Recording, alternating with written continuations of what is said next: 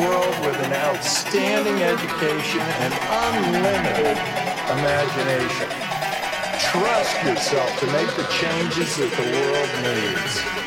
The world is wide open to you to mold, to transform, to improve, and to build. Take advantage of new technologies to make the world better.